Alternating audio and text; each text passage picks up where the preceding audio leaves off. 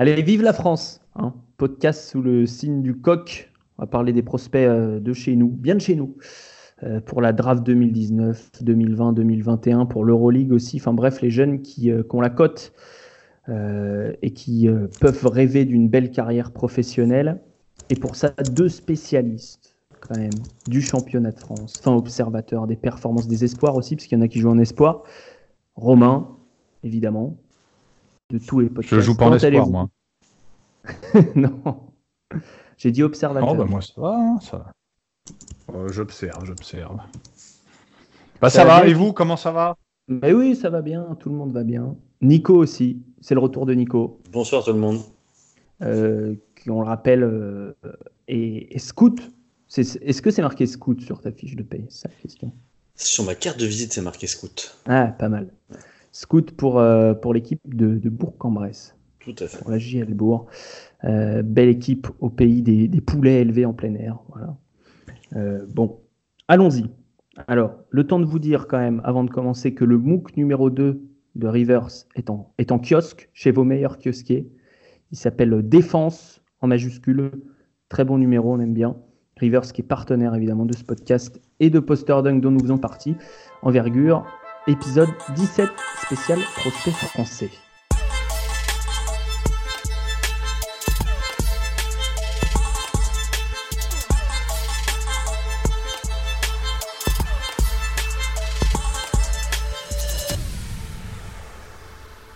Avant de commencer, on fait un petit clin d'œil à nos amis de Ficelle. Nico, tu étais dans le, dernier podcast de, de, Ficelle. Je vous embrasse. Euh, voilà. Euh, qui suit l'actu des, l'actu du basket français et euh, c'est vraiment très très bien. On conseille, on dit pas ça parce que c'est nos copains, c'est des gens qui savent de quoi ils parlent. Donc nous, on va parler des prospects français susceptibles de donc d'Euroleague ou NBA, comme je disais. C'est le thème que je vous ai donné, messieurs, euh, sur les générations, donc disons de 98 à 2002 et plus. on va parler en termes de draft, c'est plus simple de se baser sur le méridien Adam Silver. Donc 2019, 2020, 2021. Donc 2019, c'est les prospects éligibles cette année. On va commencer par là.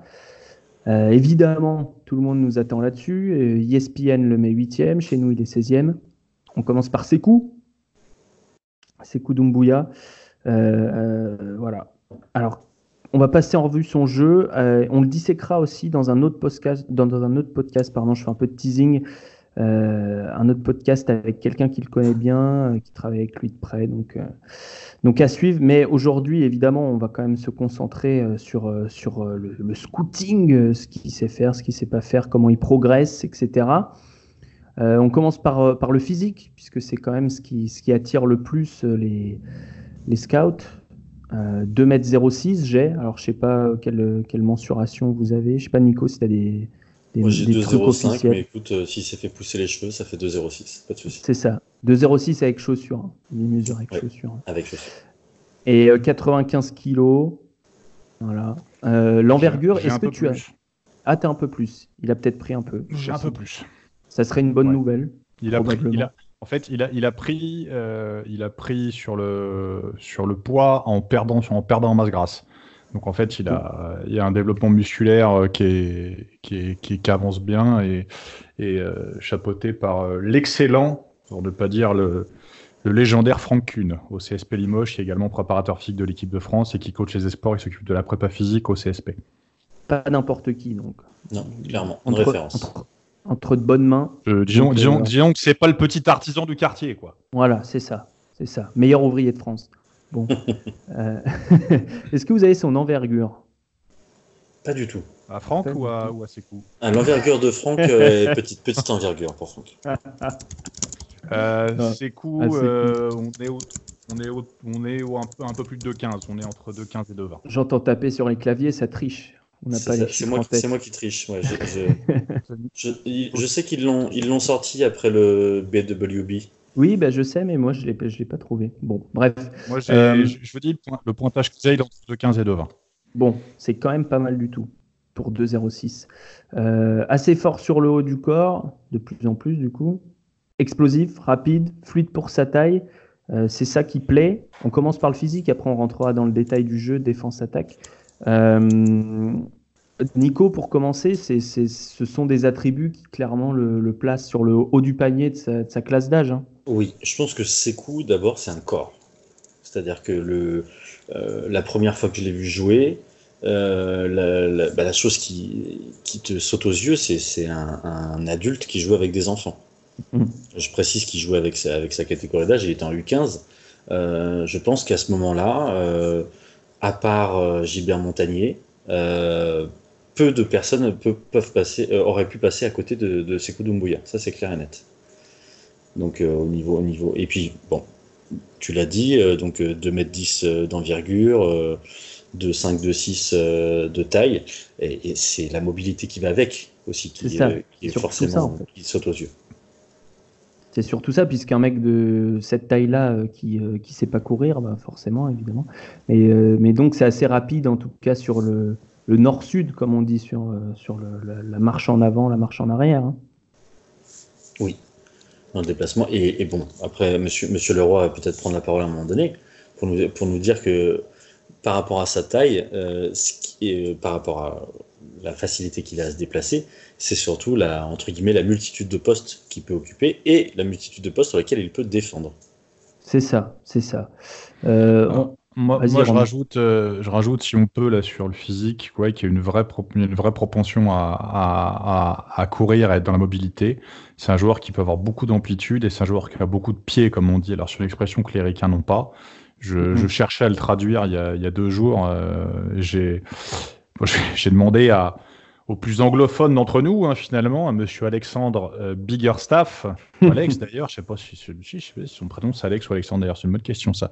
J'ai demandé donc à, Monsieur Biggerstaff et euh, c'est vrai que bah, il a du pied en anglais, on, je sais pas trop comment on dit, mais comme on est fort pour inventer des concepts en France.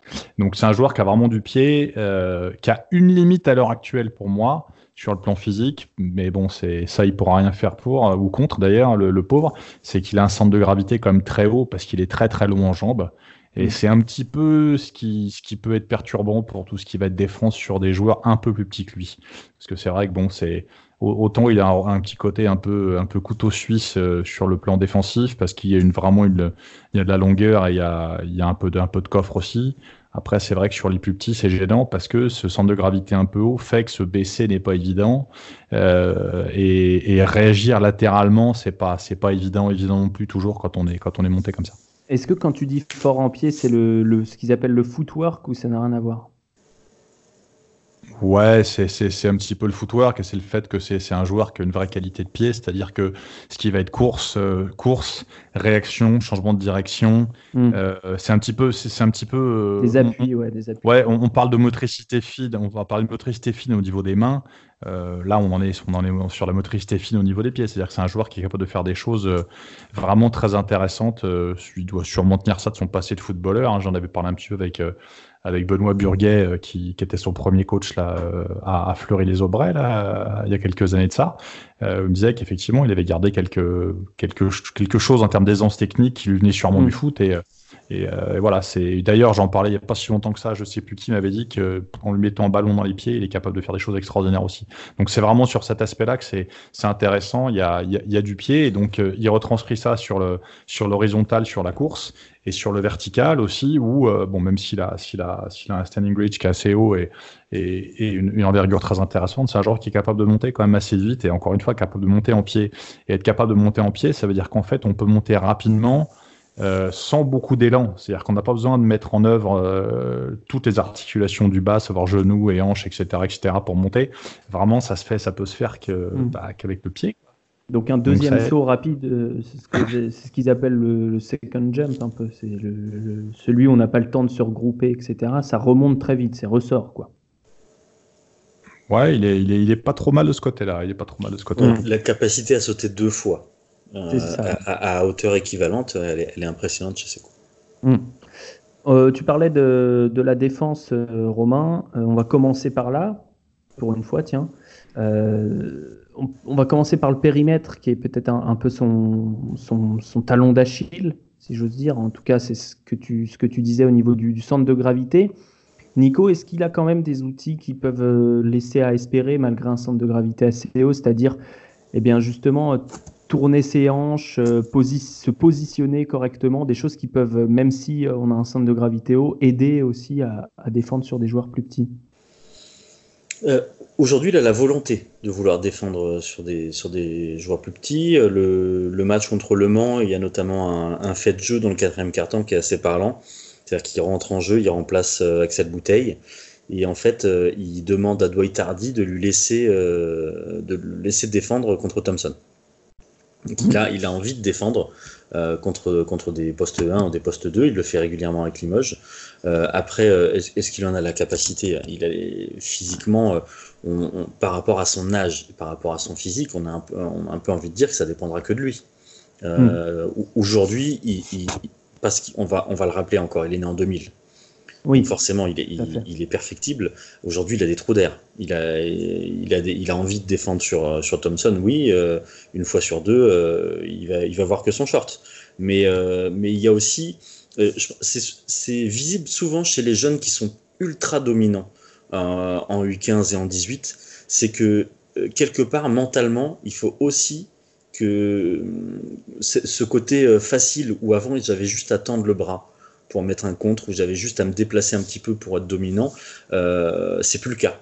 Hmm. il n'avait pas, besoin d'être en avance et d'être euh, sur les appuis au bon moment. Quoi. Non, il n'avait pas besoin d'être bien positionné, il n'avait pas besoin d'être fléchi, il n'avait pas besoin de réfléchir à tout ça, même quand il était encore à l'INSEP, même au championnat d'Europe U18, alors qu'il a, je crois qu'il a deux ans d'avance. Euh, il n'a pas besoin d'être efficace dans tous ces petits détails que, Romain euh, nous a décortiqués tout à l'heure. Euh, mais il va falloir. Après, il est très bien entouré. Hein. On, en a, on parlait de Franck Kuhn, il y a Yacine Wadi aussi qui est avec lui.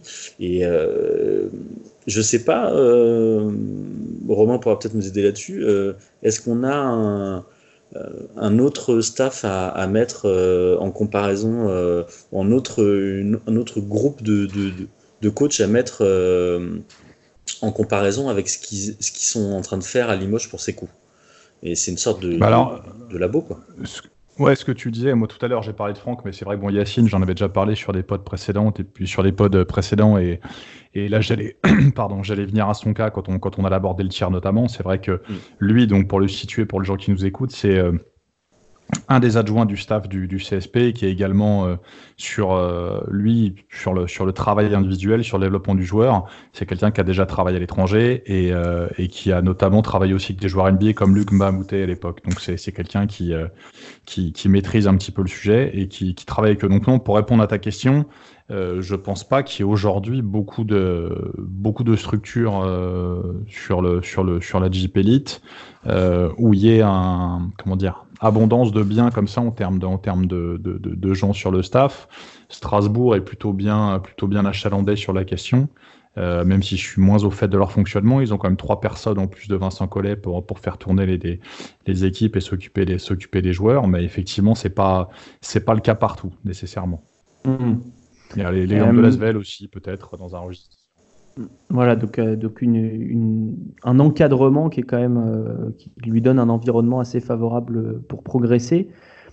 Pour continuer sur la défense, euh, peut-être à, toi Romain, sur la défense à l'intérieur, puisqu'il sera amené à défendre sur des plus petits, il sera peut-être amené à défendre sur des plus grands hein, s'il va en NBA. au poste, est-ce qu'il a les qualités pour, pour défendre sur des, des personnes qui seront peut-être plus puissantes que lui finalement, c'est-à-dire les forces à l'intérieur, c'est euh, être, fort sur le bas du corps, euh, être, agressif, être combatif, agresser sur le haut, être long, ça il l'est, avoir la technique pour pas se faire enfoncer avant qu'on reçoit la balle, toutes ces choses-là. C'est un peu plus dur aujourd'hui d'évaluer, de comment dire, d'avoir une vision claire de sa de, la projection qu'il peut avoir sur, sur, sur la, défense sur des, sur des joueurs de plus grande taille. Défendre sur des 4 qui vont être sur du face-up, sur des choses comme ça, il pourra. Euh, défendre sur des joueurs post-bas, les quelques fois où je l'ai vu, il, il a l'envie de lutter, il a la longueur. Après, il y a, il y a un autre paramètre qui rentre en ligne de compte, enfin deux, pardon. On revient à la hauteur du centre de gravité qui fait que pour, pour, pour mm. un moment pour, pour tenir les contacts, il faut être capable d'être bas et, de, et justement d'être euh, d'utiliser sa densité et un petit peu d'inertie au sol. Et, et l'autre euh, l'autre facteur, euh, c'est ça va être tout ce qui est gainage et compagnie, où même si aujourd'hui il y a un développement qui est en cours, c'est encore parfois un peu un peu caoutchouteux sur certaines phases. Et c'est justement quand, quand ça va devenir un vrai bout de bois que ça va être intéressant. Mm. Ces deux facteurs-là. Je, suis désolé, je te coupe, mais euh, tu parles de son corps, c'est important parce que qu'est-ce qu'on n'a pas entendu sur la date de naissance de Sekou? Hmm. Qu'est-ce qu'on n'a qu'est-ce qu'on pas entendu sur euh, c'est un présu, c'est ceci et ces gens-là on les entend plus? Parce que ouais, non mais moi là-dessus là-dessus on voit enfin ça se voit au niveau de la tête, ça se voit au niveau du comportement. Et, au niveau du corps, il n'a euh, pas un corps, il n'a pas encore fini quoi. On parle d'un type qui a 90 kg, 2 m 6, mais qui est pas mature, qui est pas mature 101, 101 kg. 120, toi, tu dis 101. 101, ah ouais, 120, euh, c'est Zion. C'est pas non, 120, non. Non, 101. Non, non, mais ouais, non, mais c'est ça. Et puis après, après, je reviens un peu sur ce qu'on disait tout à l'heure par rapport à la défense au périmètre. Euh, euh, il est capable, s'il veut, de se challenger. il est capable de tenir des duels. Il a, il a deux soucis aujourd'hui pour moi qui sont pas rédhibitoires. Il y a le fait qu'il y a le fait d'être capable de, de, de prendre les informations et de retranscrire très vite pour réagir mm. et, être proactif en fait. Il a tendance parfois, quand il prend ses infos, finalement, euh, il va prendre un temps de retard. Et ça, je pense que c'est lié à des habitudes de travail et c'est lié aussi à des, à, des, à un développement de travail de fondamentaux, de choses comme ça. Il a que 18 ans, donc c'est les choses qui vont venir avec le temps. Ce qui fait aussi que parfois, dans les aides, il a tendance à être un peu trop profond. Quand, il, quand, il, rentre un peu trop, il est en retard pour ressortir. Quand il rentre pas assez, les, choix, en fait, l'essentiel des. Je vais essayer de bien m'exprimer pour que les, gens un peu.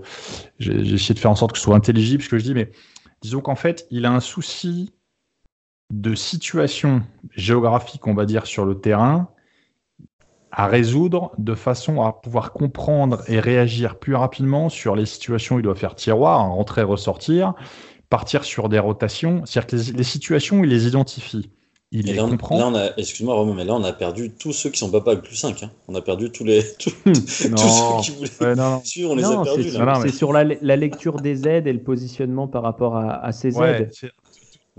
Toutes ces choses-là, c'est-à-dire que la, la, logique euh, joueur, joueur, ballon, panier, euh, tout ça, c'est quelque chose qu'il sait faire.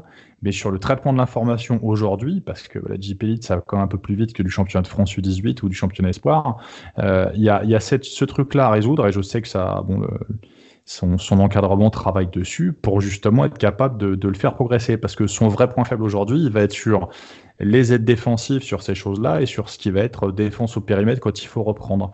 Mais c'est pas des choses qui sont rédhibitoires dans le sens où euh, on est sur un joueur qui, à l'heure actuelle, veut travailler, veut faire. C'est quelqu'un qui triche, quelqu'un qui veut travailler, qui veut faire. Euh, et c'est quelqu'un, encore une fois, qui est jeune et qui doit apprendre à se fondre dans un système défensif où c'est pas forcément toujours simple à, assimiler en peu de temps parce que parce qu'il y a aussi aussi l'expérience qui rentre en ligne de compte. Mais il y a, des solutions qui existent euh, comme euh, comme tout ce qui est travail un petit peu cognitif avec NeuroTracker, ces choses-là, là tout, tout, tout ce qui peut se faire et sur lesquels sur ça doit ça doit travailler pour lui ensuite. Donc c'est c'est à l'heure actuelle un point faible, mais un point faible qui pour moi me semble pas forcément rédhibitoire si c'est si c'est géré correctement parce que c'est pas un souci de compréhension. C'est mm. quelque chose qui lui permettra d'être moins touché sur les écrans non porteurs, même si euh, il a la vitesse et les, ce qu'il faut au niveau travail d'appui pour suivre. Être moins touché également sur les écrans porteurs parce que en général c'est pas lié à de la fainéantise, c'est lié à du traitement d'information, tout simplement. Mm. Nico, tu es d'accord avec ça? C'est quelque chose de très important, ça, c'est la défense d'équipe de plus en plus important en NBA, euh, surtout pour lui qui va être considéré comme une sorte de twinner 3-4, euh, euh, être, capable d'avoir un impact sur les aides défensives et tout en stretchant de l'autre côté du terrain, c'est quelque chose qui, qui peut être primordial dans le, potentiel qu'on peut voir en Sekou Doumbouya. Donc, donc tu es d'accord avec ce que dit Romain, il reste du travail à faire. euh, en fait, il a les défauts de ses qualités. Il est tellement hmm. joueur que, en, fait, euh, comme, comme disait Romain, il, analyse, il voit ce qui se passe. Le choix, parfois, est mauvais parce que son envie d'aller contrer ou son envie de pouvoir euh, intercepter la balle va prédominer dans son choix. Et du coup, il va faire des anticipations. parfois, il va mettre son équipe en difficulté parce que il, est trop joueur. C'est un, peu un, un gambler, on va dire, sur, sur certains Mm. choix parce qu'il va vouloir, euh, il va vouloir euh, avoir un impact, quoi. C'est-à-dire que dans les petits déplacements qui qui sont pas forcément, euh, euh, comment on pourrait dire ça, qui vont pas avoir d'impact sur le sur le sur le ballon, euh, Mm. qui vont empêcher une passe, euh, ça va- sa priorité à lui, ça va plutôt être de, de- de- d'avoir euh, une action directe, un contre, une interception. Euh, tout ce qui se passe euh, un peu loin du ballon, tu sens que c'est contre nature pour l'instant. Hmm. Bon, pour conclure sur la défense, messieurs, euh, sur combien de postes vous le voyez défendre à terme? Là, on a l'impression. Oui, efficacement, bah oui. Parce qu'aujourd'hui, il peut défendre de 1 à 5, mais est-ce qu'il est efficace en défendre de 1 à 5 Non, non, efficacement, av- avoir un vrai impact sur, sur la balle. Euh, de ce que vous me dites, moi j'entends 3-4 pour l'instant, peut-être 2 à- Oui. et 5 si 3-4 ça va pour bien. moi. Ouais. 3-4 3-4 pour moi sur les Switch aujourd'hui, sur les Switch face à plus petit, plus rapide, c'est- c'est c'est délicat, mais c'est normal. Euh, C'est-à-dire que s'il doit prendre un mec qui va faire 1m80, euh, ben, même si on n'a pas beaucoup en NBA, remarquez, mais un mec Mhm. qui va être à moins d'un 90, euh, il faut vraiment se baisser, c'est pas forcément évident. Après, euh, en se baissant, on perd en latéralité, donc on est plus vite touché par les écrans. Non, non, pour moi, 3-4 aujourd'hui, ça me paraît, ça me paraît bien. Euh, après, avec des deux, des deux de grande taille, un peu longilignes, il doit pouvoir peut-être éventuellement aussi. Ouais. Tout est question en fait de, de vitesse du mec en fa- du mec d'en face. Je pense que le coach qui l'aura, il aura l'ambition de le faire switcher surtout. Euh, et, et, et, et, et ça sera euh, une sorte de couteau suisse euh, défensif. Euh, c'est l'ambition qu'il doit avoir lui, et je pense que c'est l'ambition qu'aura, qu'auront les franchises qui, qui, vont, le- qui vont le drafter. Hmm. Et elle est là, sa porte Je me- d'entrée je me pour avoir permets- du, du temps de jeu tôt en NBA. Vas-y, Romain. Ouais, je me permets juste une petite parenthèse, que les gens pensent pas qu'on invente ce qu'on dit. Je l'ai vu jouer 13 fois cette année, dont, dont une dizaine en live, et Nico, on a quasiment au même point à peu près. Donc euh, voilà, Mm. juste, euh, Oui. juste parenthèse. Oui. Voilà, C'était évi- Tiens. évident dans mon intro, mais c'est vrai que j'ai pas, ne fait- on ne fait pas de jugement sur des highlights comme d'autres, pardon. Ouais, et puis moi, la première fois que je l'ai vu jouer, il avait euh, 13 ans. Voilà. Ouais, pareil, la première fois que je l'ai vu, c'était sur des finales du TIL euh, U15, il devait être U14, je crois. Donc euh, c'est l'année avant qu'il rentre à l'INSEP, donc ça fait quelques années que je, je vois jouer le bonhomme. Nico, la première fois qu'il l'a vu jouer, c'était euh, dans la cour de récré en CM1. non, mais ça c'est Benoît Burguet qui l'a récupéré. D'abord, on, le- on le salue parce qu'il a, il a effectivement, euh, il a, il a, extrait, il a extrait une pépite. Euh, À ce niveau-là, c'est clair. Mais euh, non, j'en parlais tout à l'heure. La première fois que je l'ai vu jouer, c'est clair que c'est. Moi, je me déplace souvent sur les matchs de jeunes, et c'est vrai que bah, un peu, c'est un peu le principe du, du scout, hein, c'est que tu te déplaces trois fois sur quatre pour rien. Euh, mais là, euh, je me suis dit, waouh, je, je suis pas venu pour rien. Il a, il a- il a suffi de trois, quatre actions pour me dire vraiment ce que je disais tout à l'heure. C'est, là, t'as l'impression de voir un, un papa qui joue avec ses enfants, quoi. Ouais, un, ph- un phénomène sous les yeux. Mm. Euh, on, on va passer à, l'offensive, si vous le voulez bien. Euh, sa force principale pour le moment, est-ce que je me trompe si je dis que c'est euh, le jeu de transition? Et ça se discute. Moi, moi, euh, de ce que je vois, si je fais abstraction de tout ce que j'ai vu avant cette année, euh, si je dois scouter euh, Sekou Doumbouya pour un autre club de, de Pro A, euh, pour l'instant, euh, sa, sa force numéro un, c'est, c'est le catch and shoot à trois points. Mhm, D'accord. Oui. Et là, et là c'est là qu'on fait lien, on fait lien avec le travail qu'a fait Yacine euh, avec Oui. lui On euh, peut pendant, parler du pendant shoot, l'année. c'est. Parce que voilà, parce que on est quand même passé d'un joueur qui euh, Un genre de transition. Ouais, un joueur qui était à Poitiers dans un rôle un peu, un peu curieux, un peu 3, un peu 4, on sait pas trop. Surtout Euh, 4. dans une division, ouais, surtout 4, dans une division en fait où moi quand j'étais à Boulazac, euh, je l'avais, je l'ai, je l'ai joué quand même plusieurs fois, euh, dans une division où il arrive à jouer par séquence, hein, mais euh, là il a, il a beaucoup plus, euh, bah, après c'est logique par rapport aux, structures, euh, à la qualité d'encadrement au niveau de compétition, mais il a beaucoup plus avancé là en, six mois que, que sur ces deux années précédentes. Enfin c'est un peu moins de deux ans parce qu'il a fait un an et demi à, Poitiers euh, entre la Sordine CP et là. Euh, non, Yacine a fait un très très gros travail parce que son tir, qui pouvait être une arme quand on le voyait en jeune, mais sans qu'on sache de trop parce que c'était pas stabilisé, c'était pas gainé, les bras partaient un peu dans tous les sens. Là, euh, Yacine a fait vraiment un très très gros boulot avec lui, ce qui fait que bah, on était au match avec Nico euh, à Cholet samedi. Euh, le gamin, en attendant, bah, même s'il a un jeu sans ballon parfois un peu minimaliste et qui reste les mains sur les hanches, qui, ce qui tend à me rendre fou, euh, le tir qu'il fallait mettre, il l'a mis. C'était sur un catch and shoot sur l'aile gauche. D'ailleurs, à ce sujet, euh, il intéressant de de noter dans le jeu de Limoges que l'essentiel des situations de catch and shoot de, de ses coups sont du côté gauche du terrain. Voilà, c'est une, une, une, une, info comme ça. Euh, c'est devenu une zone préférentielle pour lui aussi? Ah, il est, il est sur le match contre Graveline, je crois que sur les 6 tirs qu'il prend, il doit en prendre 5 sur le côté gauche. Corner ou L. Et donc, bref, pour revenir au truc, il est capable de, il est capable d'aller sur du catch and shoot. Il, il, il a, la, il a la, il a un petit peu d'aisance technique pour autre chose, mais euh, se créer son espace sur un step back ou ces choses-là, c'est pas forcément ce qui fera de mieux.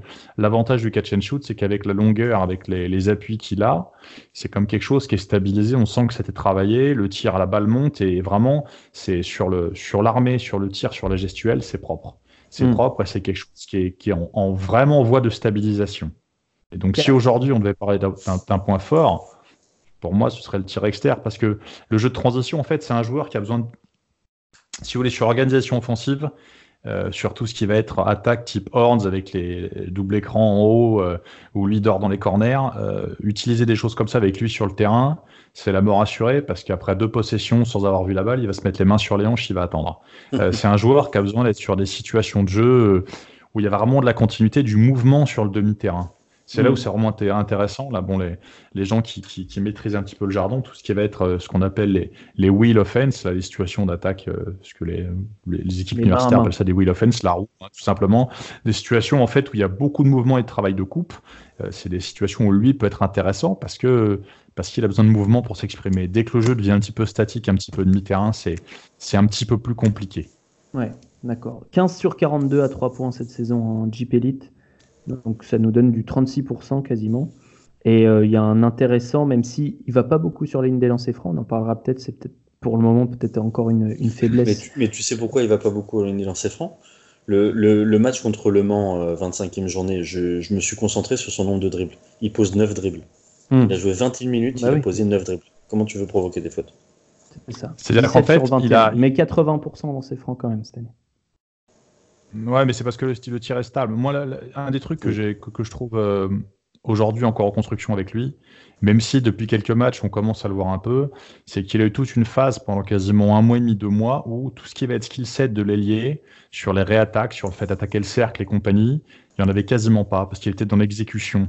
Donc il était capable de mettre des tirs sur du jeu sans ballon quand il coupait au cercle ou des choses comme ça, mais il n'y avait pas la volonté de réattaquer. Parce que Mm. ça gambergeait un petit peu parce que c'était en construction. Là, euh, là sur le l'avant-dernier match, c'était contre euh, l'avant-dernier match à la maison, euh, c'était pas le CCRB, c'était celui d'avant, contre, c'était contre Le Mans, je crois. Il me semble que c'est contre Le Mans où, qui, qui met un peu plus la balle au sol et quand il met la balle au sol sur les drives, il arrive à trouver des situations où il récupère des deux plus 1 parce qu'il a la finesse au niveau des appuis pour faire. Mais c'est encore en construction, donc c'est très très dur, toujours pareil, de l'évaluer là-dessus. Hmm. D'accord. Bon, à part le shoot, euh, justement, il y a ces. euh, parce que c'est très dur de faire une, carrière en NBA si on ne sait faire que shooter. hein, on est bien d'accord. Euh, donc, il, va falloir apporter d'autres choses à, une attaque. Nico, quelles autres euh, éventuelles forces on, on- on peut lui trouver Le, La dextérité, c'est encore à, à travailler. Il pose 9 dribbles par- dans un match, donc effectivement, il n'a pas trop l'occasion. Euh, mais au niveau du peut-être du, du QI, tout simplement, dans les déplacements, euh, il n'est pas obligé d'avoir le ballon. Dans les déplacements, Il- dans les, non, non, dans les il, apporte, il apportera des points sur le, sur le, sur le rebond off parce qu'il est très actif, il, il coupe souvent au panier, effectivement. Là-dessus, là-dessus aussi. Et sur le, sur le, alors, pardon, je, je vais direct sur les points améliorés, mais sur, sûr. euh, su- avec le corps qu'il a, euh, il, il devra euh, pouvoir apporter des points sur, sur du post-up. Aujourd'hui, c'est pas le cas, mais, mais quand on a encore une fois, 2 mètres, 2 mètres 6, euh, l'envergure qu'il a, il fait, il fait 100, 100 kilos là, il en fera peut-être 110, 115 après avoir euh, mangé euh, tous les jours au KFC. Mais euh, il, y, aura matière à, en- à en faire euh, quelqu'un qui sera capable d'apporter des points près du cercle. Parce qu'en plus, euh, on a parlé de son, de son déplacement, euh, de ses capacités à, à se déplacer vite, mais il a des vraies mains. hein. Il a des vraies Mm. mains. Donc, ça, Le toucher, on a- enfin, Ouais. de toute façon, ça se voit avec le shoot. hein. C'est un bon shooter, donc ça veut dire qu'il a des, des bonnes mains dans l'ensemble. Ah, mais, mais même le, bon toucher près du cercle aussi. Alex, c'est un bon shooter depuis, depuis, depuis cette année. Alors, il avait sûrement ça en lui, mais on, l'a rappelé encore une fois. Le travail qui a été fait avec le, mm. par le staff est, assez, est assez. Et le travail qui est fait aussi par lui-même, parce que, comme le disait Romain, malgré ce que certains pourraient, pourraient colporter comme comme rumeur sur euh, sa capacité de travail et tout, depuis qu'il est à Limoges, en tout cas, il est, il est irréprochable. Et, euh, et, sa capacité de travail, euh, plus le talent qu'il a, ça, devrait, ça devrait lui permettre de, continuer à progresser. C'est loin d'être un produit fini pour moi, en tout cas, je pense. Il y, a encore, du chemin, effectivement. Après, moi, je je veux, pas, tomber dans une espèce de, contexte où on va forcément dire qu'il est fort, qu'il est bon, etc. etc. C'est un joueur qui a encore des défauts, c'est encore un jeune joueur. Euh, on verra la question après, savoir s'il est prêt ou pas, ça c'est encore autre chose. En tout cas, il n'y a pas de, Aujourd'hui, il n'y a plus d'indicateurs, euh, il n'y a plus de mauvais indicateurs quant à sa capacité à travailler, euh, parce que parce qu'il évolue. Après, je pense qu'il ne faut pas non plus qu'on le catégorise seulement shooter, parce que c'est pas le cas. Et je ne pense pas que ce sera ce cas-là. Euh, moi, je pense que dans ce qui peut apporter une équipe aujourd'hui, il y a du jeu, il y a tout ce qui est jeu open court ou dans le jeu rapide c'est compliqué parce que dès qu'il est lancé, qu'il a de la vitesse, euh, il peut finir. Il est capable de finir fort, il est capable de partir sur des coast to coast en, prenant le rebond, en allant finir de l'autre côté. Et il a le travail d'appui qu'il lui faut pour commencer à placer des, des, des Eurostep, des choses comme ça. Donc c'est, mm. il y, a, y, a, cette dimension-là aussi, une équipe qui serait, qui serait sur un jeu, sur un jeu, sur un jeu open court avec des situations de transition un peu, un peu structurées pourrait, pourrait, pourrait lui convenir en termes de fit. Mm. Nico parlait du post-up. Euh, peut-être que il, a un bon premier pas quand même, hein, c'est cool. Il a, il a un bon premier pas pour sa taille, il, est assez explosif. mais pour moi, le post-up, euh, le post son avenir est peut-être plus dans le face-up que dans. Ouais, non, non, le post-up pour moi à l'heure actuelle, c'est s'il y a un truc pour lequel je trouve que c'est euh, c'est aujourd'hui se faire une illusion par rapport à ça. Euh, les, les trois derniers matchs que je vois, y compris qu'on des joueurs beaucoup plus petits, il n'arrive pas à tenir les cils. Les situations il va poster, il n'arrive pas à les tenir parce que c'est quelque chose qui maîtrise. Il maîtrise Oh là, excuse-moi Romain, finis ta phrase. Non, c'est quelque chose qu'il maîtrise pas techniquement. Euh, c'est quelque chose qui est pas non plus dans l'identité du jeu de Limoges de, rentrer la balle parce que parfois il a réussi à mettre le mec derrière lui mais la, la, balle rentrait pas. Et après il a, il a un souci. Il est capable parfois d'avoir une fulgurance et de placer quelque chose correctement, mais il désacte très peu son ballon. C'est-à-dire que la plupart de ses speeds, ils vont être pour revenir sur la main droite. Euh, et quand il, quand, il, quand, il, quand il spin sur son épaule droite, là où il devrait logiquement euh, partir sur le tir main gauche, bah, il revient sur le tir main droite et c'est très compliqué. Donc là-dessus, euh, pour moi, il n'a pas, la, il a pas encore la densité.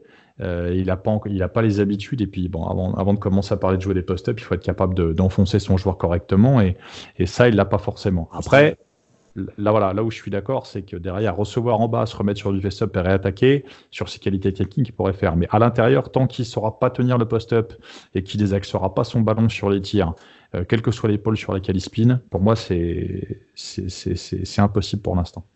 Nico il, il, a tout dit, euh, il est chiant. Bon, après, il le dit avec un vocabulaire tellement. Euh, euh, basket que du coup je pourrais reprendre ses propos et bah, faire des phrases normales. Si, un style, c'est quand on, garde le joueur derrière et on arrive à rester proche du panier. Ah, c'est ça, quand on enfonce le joueur. Euh, et un spin. C'est un spin, c'est pas ton pivote tout simplement. Donc, en sachant que de manière logique, quand on pivote sur l'épaule gauche, c'est pour tirer, c'est pour tirer main droite. Quand on pivote sur l'épaule droite, c'est pour tirer main gauche. Dans l'absolu. Bravo. Euh, on termine avec, euh, vous en avez parlé, vous l'avez évoqué un peu au, long de vos analyses, mais euh, ce que les Américains appellent les, intangibles, je ne suis pas arrivé à traduire, mais, mais tout ce qui est mental, tout ce qui est attitude. Vous avez parlé d'une force de travail qui était, qui était devenue régulière, une, attitude aussi. Il y a aussi l'attitude sur le terrain avec l'arbitre, avec les coéquipiers, l'attitude sur le banc quand il sort. Qu'est-ce qu'on peut dire de ça, Nico? Ce que les Américains vont adorer, c'est que en mode Joachim Noah, c'est le premier à se lever et à agiter les serviettes. En mode hmm. Patrick Sébastien, c'est comme on veut. Euh, et par contre, euh, moi, le bémol, c'est je trouve qu'il parle trop aux arbitres. Pour un jeune, surtout. oui. Moi, je trouve qu'il jacte un peu trop parfois. Il se perd, en fait. Euh, il se perd parfois. Alors, moins, c'est pareil. C'est quelque chose qu'il a plus fait au cœur de l'hiver. Ça, j'ai le souvenir d'un match de Rock Up où euh, lui c'est pour perdu, il est sorti de la tête du, match parce que euh, il a commencé à aller parler au ref sur des choses qui ne concernaient pas en plus directement, donc c'était assez compliqué. Donc il y a, y, a, ça, mais moi je mets ça dans une, dans, une, dans une enveloppe un peu plus grande qui est liée à sa, à sa concentration. c'est un petit peu mieux aujourd'hui, euh, même si bon, enfin, on a vu samedi, euh, l'histoire du maillot au départ, ça fait un peu désordre, mais globalement, c'est un joueur qui qui avait jusqu'à il n'y a pas si longtemps besoin de faire un premier passage où il n'était pas forcément bon pour se vraiment pour pour connecter. Mm. Et pour faire que ça se passe mieux derrière. Donc je, je pense que ça, c'est en voie de résolution parce que je le trouve un peu plus, un peu plus incisif quand il rentre. Donc, euh, mm. donc ça, sur l'attitude, voilà, sur la coachabilité, on a, on a des échos. Euh, on a des échos qui sont globalement pas, pas inintéressants. Puis de toute façon, il produit. Donc euh, voilà, après, c'est la régularité, c'est un arrêt avec le temps. c'est être capable de se fixer parce que, bon, est-ce qu'il est 3, est-ce qu'il est 4 Alors le côté twinner, oui, mais comme comme dit très justement Rokoleni Ukic, là, bon, qui, a, qui, a, vu un petit peu de basket dans sa carrière, quand on joue 3 et 4, bah, on est 4, et quand on joue 4 et 5, bah, on est 5 en fait dans les faits. Donc, euh, et le fantasme 3-4, pour moi, il est toujours un peu curieux. Euh, je, pense, je pense que son avenir est sur le poste 3, qu'il y a des choses intéressantes à faire sur des mismatchs éventuellement en 4, mais ça ira pas plus loin. Après, si je devais moi aujourd'hui garder euh, un axe de travail de progression, ça va être tout ce qui va concerner les timings, parce que même au rebond, ça pourrait être un excellent rebondeur, il a toujours un, moment où il va sauter à contre-temps. Euh, c'est un excellent rebondeur de loin, c'est-à-dire qu'il part avec de la vitesse et de la longueur. Si on l'oublie sur les box-out, il va être capable de monter haut et d'aller chercher les rebonds très loin, en attaque comme en défense. La lutte au sol, c'est pas son truc du tout. Euh, tout ce qui va être timing ensuite, euh, timing de, de, saut, de course et de remontée, de choses comme ça, c'est parfois contre-temps, mais c'est encore une fois, c'est lié au traitement de l'info. C'est pas de la compréhension de situation. Donc tant que c'est pas la compréhension de situation, moi je vois pas de, je vois pas d'inquiétude de ce côté-là. Après, mm. voilà, même sur l'extérieur, on a des échos aujourd'hui qui sont plus, plus, comment dire, plus, rassurants que ça ne l'était pendant pendant un temps. Donc c'est plutôt bien, c'est que le gamin avance, car n'oublions pas qu'il n'a que 18 ans. Nico, est-ce qu'il est prêt? Euh, eh ben, pour accélérer un petit peu, puisqu'on a d'autres euh, oui, prospects à traiter. Alors j'accélère. Euh, si on compare à Tilikina, je pense qu'il est beaucoup plus près que Tilikina quand Tilikina a été drafté. Voilà. Bel indicatif. Ok, Romain bon, Je pense qu'on n'est pas forcément les mieux placés pour savoir si le mec est prêt ou pas déjà. Euh, sachant qu'on le voit jouer beaucoup. Après, quand on est encore plus loin du terrain, c'est encore plus compliqué. Euh, après, j'espère pour lui qu'il est. Je pense malgré tout qu'il faut pas s'attendre à un mec qui va révolutionner le jeu l'an prochain, euh, qui va faire des stats, etc., etc. À mon avis, il va mm. passer par un process de maturation.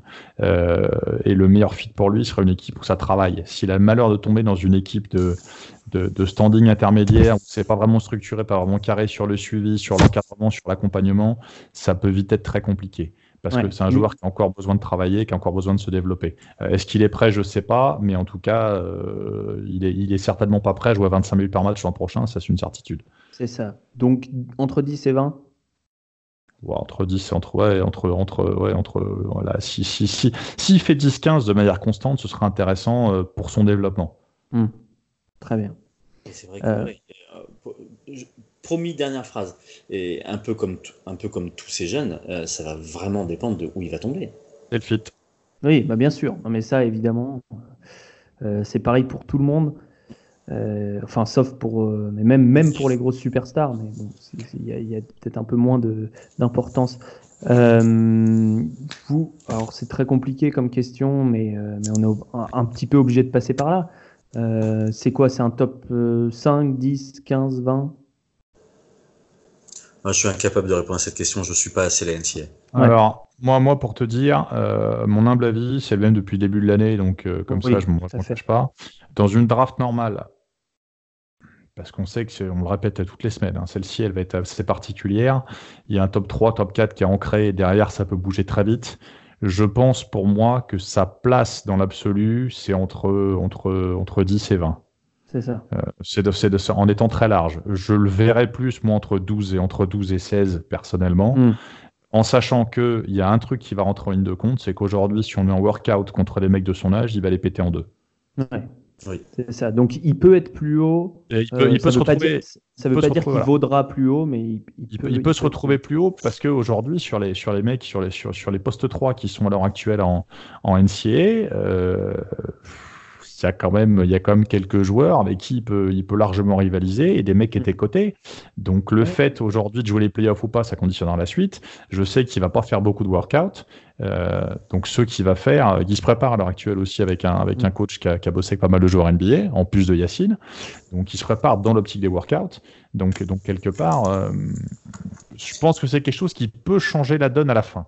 Et d'ailleurs, la, la, brosse à reluire a été, a été sortie pour le, le, staff de Limoges, mais je pense que je, on peut le sortir aussi pour, pour, par rapport à, à ses agents, parce que euh, ce qui, quand on parlait avec euh, les, experts euh, euh, des mock drafts et les experts des NBA draft combine et compagnie, à chaque fois, un des soucis des Européens, c'est que quand ils arrivaient, ils n'étaient pas prêts, ils savaient pas ce qu'ils allaient endurer en termes de tests, et, donc c'était assez compliqué sur ce niveau-là.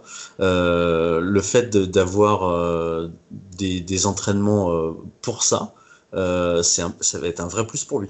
Parce que hmm. on le sait, on a beau cartonner toute l'année, l'importance que, que, vont avoir ces, ces workouts-là sont, sont terribles. Bien sûr, bien sûr, évidemment.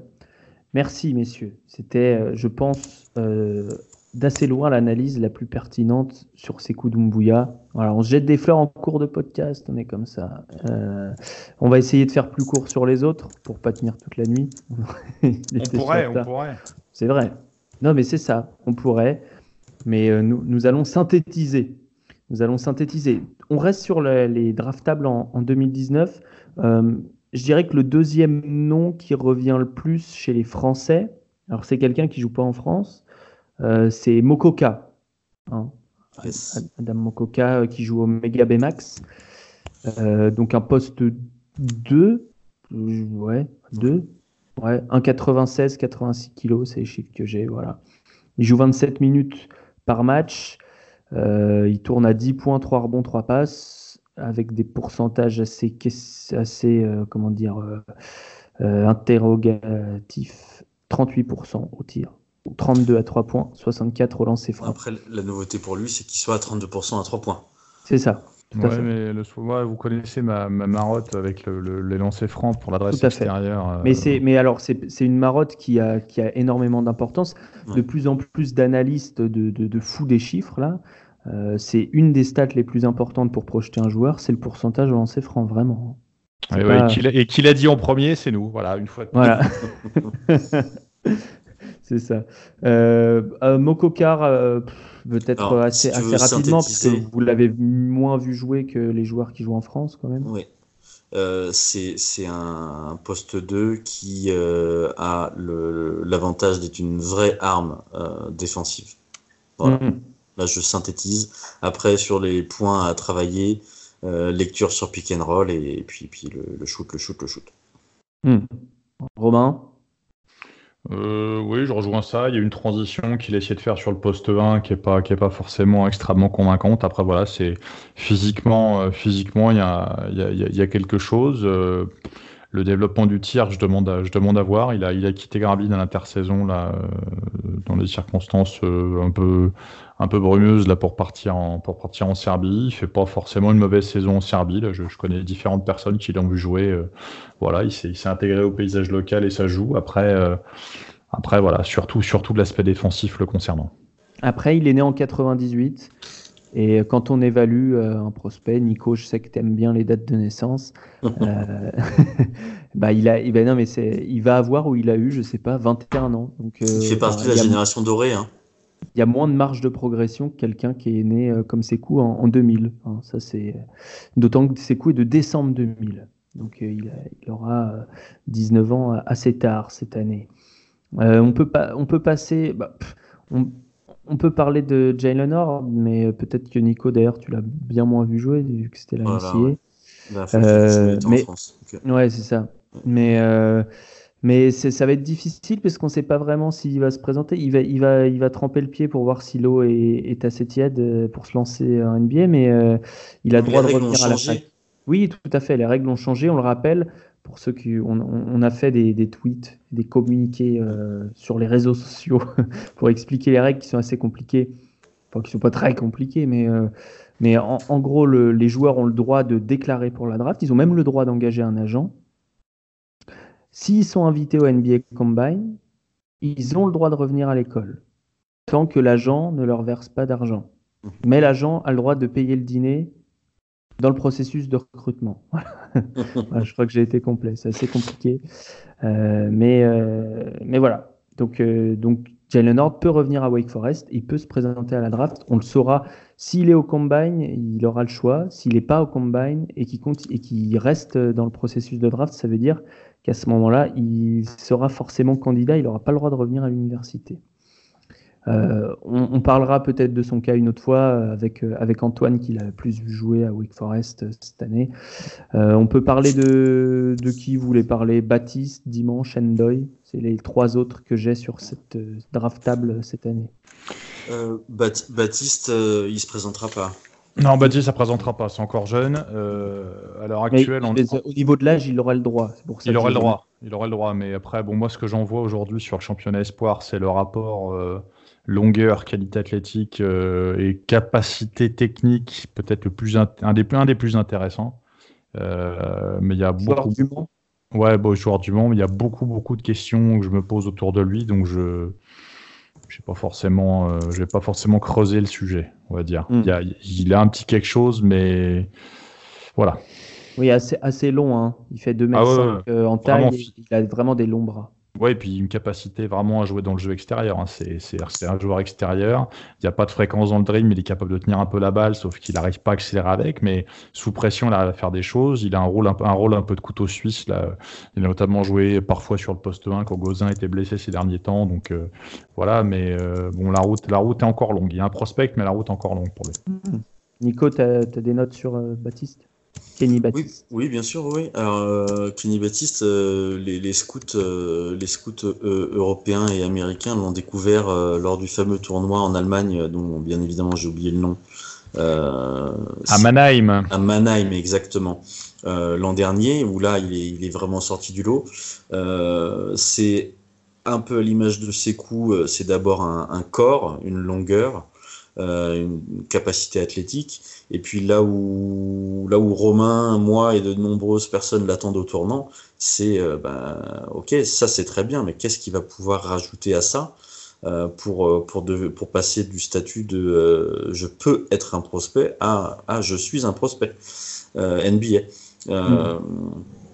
Il fait partie des énigmes pour moi du championnat espoir parce que quand je vois ce qu'il est capable de faire et le classement du Mans, même si on est d'accord, hein, le championnat espoir, euh, le but c'est pas d'être champion, le but c'est de former des, des, des, joueurs. Mais euh, aujourd'hui, le, le, rendu, euh, ok, il est jeune, mais même pour un jeune, le rendu il est trop irrégulier. Hmm, ok.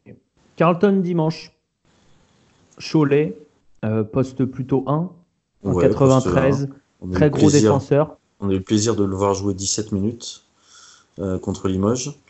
Euh, j'en parlais dans le podcast euh, Ficelle. Euh, je pense que c'est un des joueurs de Cholet qui, gagnerait à ne pas être à Cholet parce qu'il aurait sûrement plus de temps de jeu.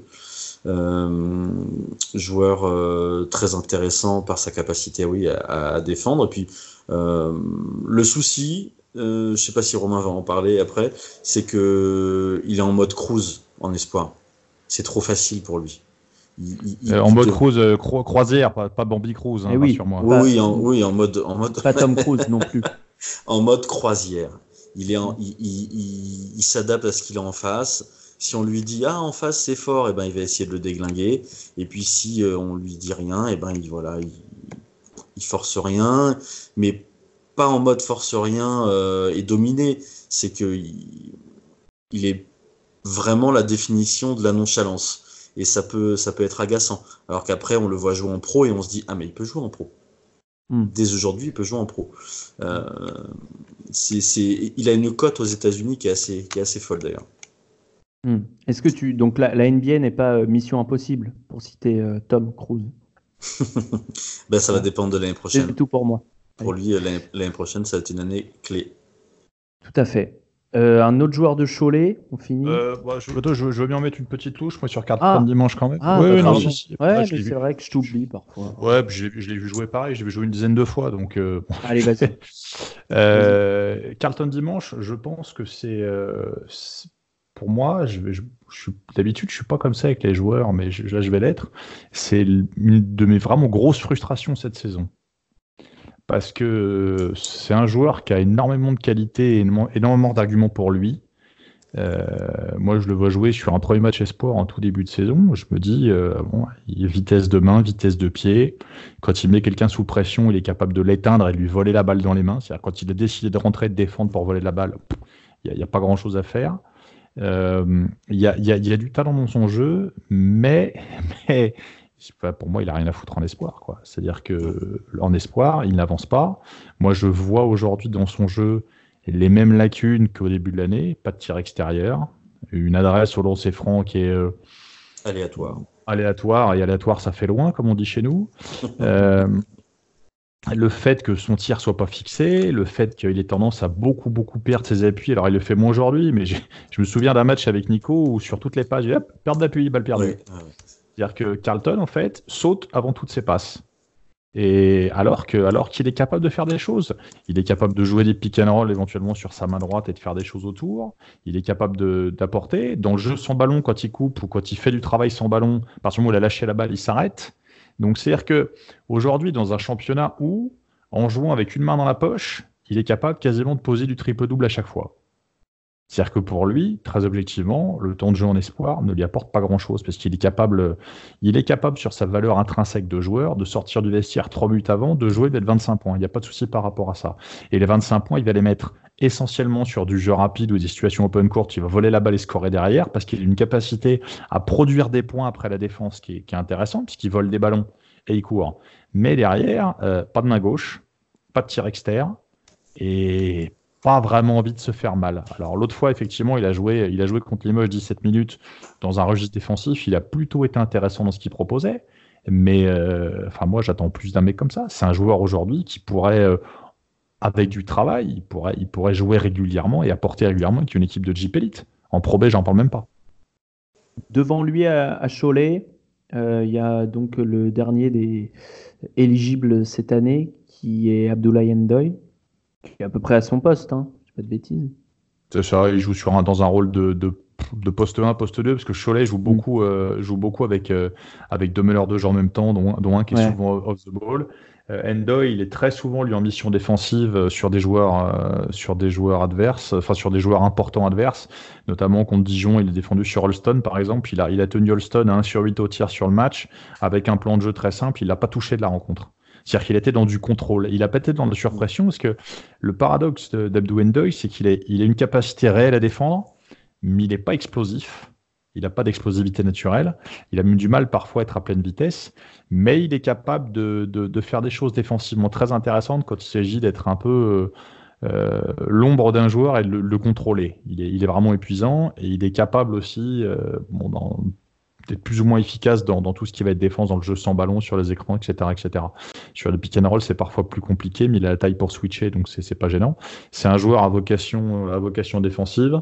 Il a un jeu intermédiaire qui est quasi inexistant ou très très peu. Il drive pas forcément beaucoup. Il est il avance autour du pick and roll, mais c'est pas génial.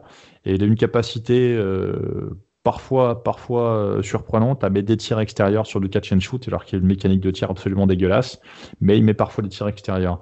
Et il y a, y a, une chose que j'ai que j'ai que j'ai vu avec lui, Cholet a, tendance parfois à s'effondrer pendant les matchs, mais a toujours une espèce de barou d'honneur dans le quatrième quart-temps.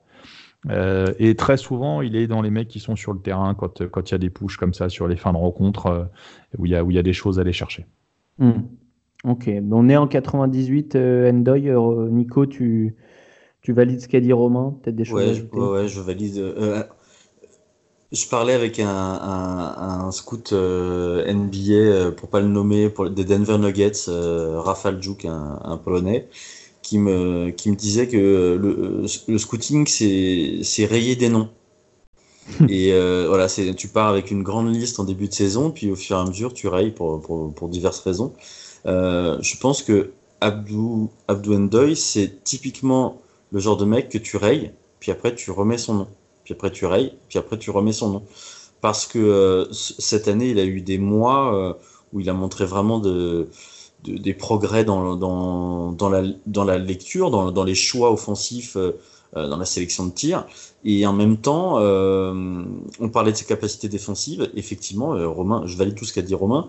Il a, il, a, il a des difficultés à, à fléchir il a des difficultés parfois dans des, dans, dans des duels euh, défensifs qui, qui paraissent, euh, paraissent simples, euh, alors que d'un autre côté, tu le mets face à Holston, effectivement, qui est un des, des, des, des joueurs les plus insaisissables en attaque, et il va, l'éteindre.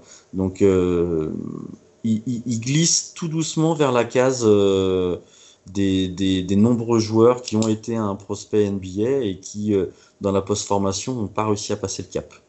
Euh, j'espère pour lui qu'il arrivera à le passer, mais c'est vrai qu'on parle de moins en moins de lui pour, euh, pour la draft de cette année. Très bien. Passons à la draft qui devrait voir drafter plusieurs Français au premier tour. Et quand je dis plusieurs, c'est peut-être pas que deux. La draft 2020. La fameuse génération 2001. Voilà les joueurs nés en 2001 euh, ou après. Mm. Euh, et, là, on, va commencer par euh, celui qui a le rôle le plus important cette année dans son équipe en Jeep on va commencer par, par Malédon. Romain, toi, tu, vois en lui une valeur sûre du fait aussi du fait de, son jeu déjà qui est plein de fondamentaux, mais aussi du fait de son attitude, de son mental, de son environnement moi, moi aujourd'hui, la, hiérarchie sur, euh, sur cette génération-là, pour moi, je le mets, je le mets en, tête de, en tête de gondole, euh, pour la simple et bonne raison qu'il a joué deux compétitions cette année. Euh, Herman Kunter a fait une sortie dans la presse il y a quelques temps en disant que bah, si, si Kylian Hayes avait, avait pu jouer deux compétitions, il aurait sûrement gagné en maturité beaucoup plus vite. je rejoins un peu ce jugement-là. je pense pas qu'il y ait énormément d'écart entre les deux. Je pense que les deux sont des joueurs de talent. Mais dans le cas de Malédon, il a marqué des points, il a marqué les esprits cette année, euh, sur et en dehors du terrain. En dehors du terrain, parce qu'il s'est très bien entouré. Il a pris un agent ricain, euh, qui est l'ancien agent de Boris Dio. Il a, il a, il a, il a, il s'est beaucoup, beaucoup protégé sur, sur plein, plein d'aspects. Euh, sa, communication, sa communication, pardon, est, est maîtrisée. Il y a peu de choses qui filtrent et ainsi de suite.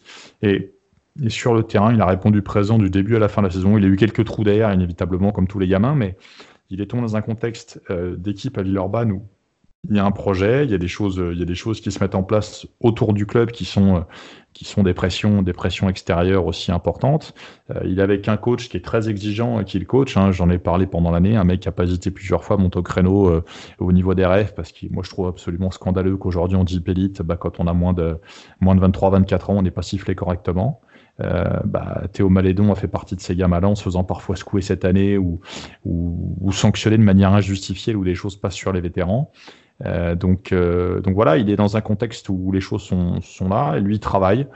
J'ai eu des échos sur, ce qu'il avait pu faire en termes d'avancée au niveau prépa physique qui sont vraiment impressionnants pour un gamin de cet âge-là. Il travaille peut-être même un peu trop parfois. On est, sur un curseur dans l'hyper travail, mais ce que tous les gens à qui j'ai parlé à son sujet, qui l'ont, côtoyé à différents moments de sa, jeune carrière, m'ont dit, c'est qu'il est, c'est un mec qui est programmé, qui sait programmer pour quelque chose et qui, euh, je pense pas que, je pense pas que ne pas, ne pas être drafté haut fasse partie des, plans pour lui. Mais c'est drôle parce que euh, cet été, euh, tout le monde mettait Ice devant. j'ai la chance d'aller au championnat d'Europe, les U16, les U18 le, B, le BWB. Donc du coup, cette conversation, elle revient tout le temps. Bon alors, dans les 2001, euh, qui on met? Euh, On parlait de Casalon, Eyes, Malédon. Alors, et, tout le monde mettait, euh, moi le premier, euh, Eyes avant Malédon, on disait ouais, Eyes il est plus fait pour la NBA. Et effectivement, donc du coup, je reviens sur ce que tu as dit sur Herman Kunter. il est sûr que l'aspect environnement et l'aspect double compétition a clairement boosté euh, ce qui était déjà euh, présent chez, chez, chez, Théo, effectivement, euh, bourreau de travail. Pour moi, c'est un cerveau.